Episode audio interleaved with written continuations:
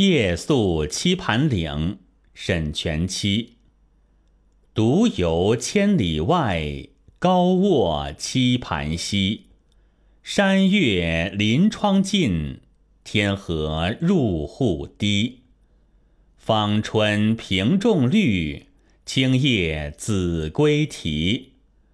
浮客空留听，包城闻属鸡。沈佺期这首五律，写旅途夜宿棋盘岭上的情景，抒发惆怅不寐的愁绪。棋盘岭在今四川广元东北，又名五盘岭，有石凳棋盘而上，岭上有棋盘关。据本诗末句“包城文属鸡”，包城在今陕西汉中北，棋盘岭在其西南。夜宿棋盘岭，则已过包城。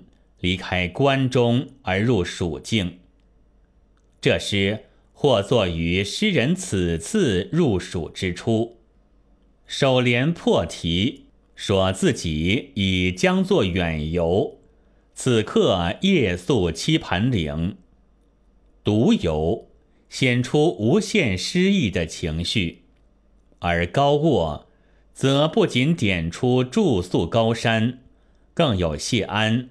高卧东山的意味，表示将独游聊作引游，进一步点出诗意的境遇。次联即写夜宿所见的远景，生动地表现出高卧的情趣。月亮仿佛就在窗前，银河好像要流进房门那样低。三联是写夜宿的节物观感，纤巧地抒发了独游的愁思。平仲是银杏的别称。西晋左思吴都赋写江南四种特产树木，说：“平仲君谦，松子古杜。”旧注说：“平仲之时，其白如银。”这里即用以写南方异乡树木，兼有寄托自己清白之意。子规即杜鹃鸟，相传是古蜀王望帝杜宇之魂化成。暮春鸣声悲哀，如唤不如归去。古以为蜀鸟的代表，多用作离愁的寄托。这里。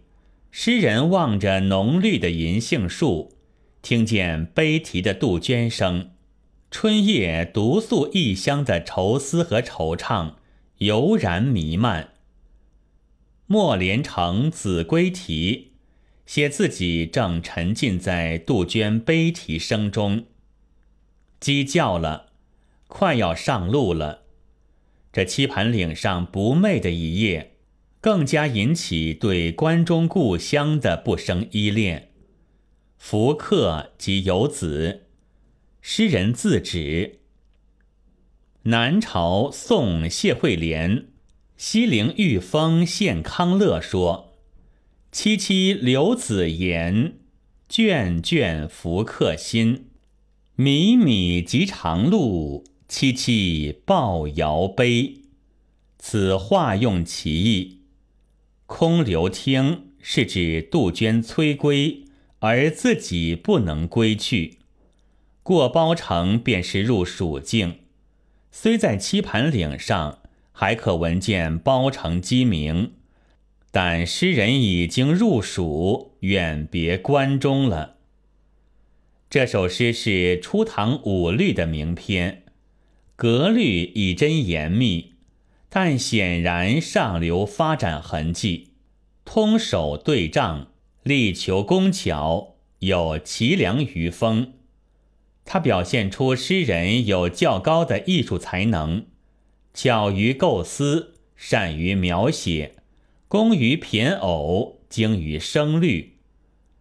诗人抓住夜宿棋盘岭这一题材的特点。巧妙地在独游高卧上做文章。首联点出独游高卧，中间两联即写高卧独游的情趣和愁思。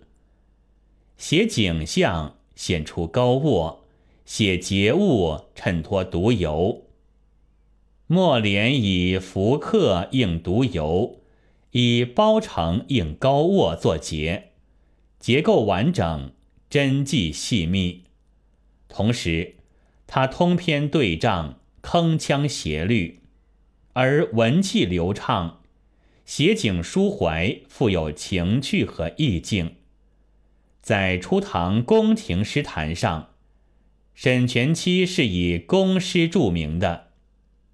张悦曾夸奖他：“沈三兄诗，只需还他第一。”这未免夸奖，但也可说明。沈诗确有较高的艺术技巧，这首诗也可作一例。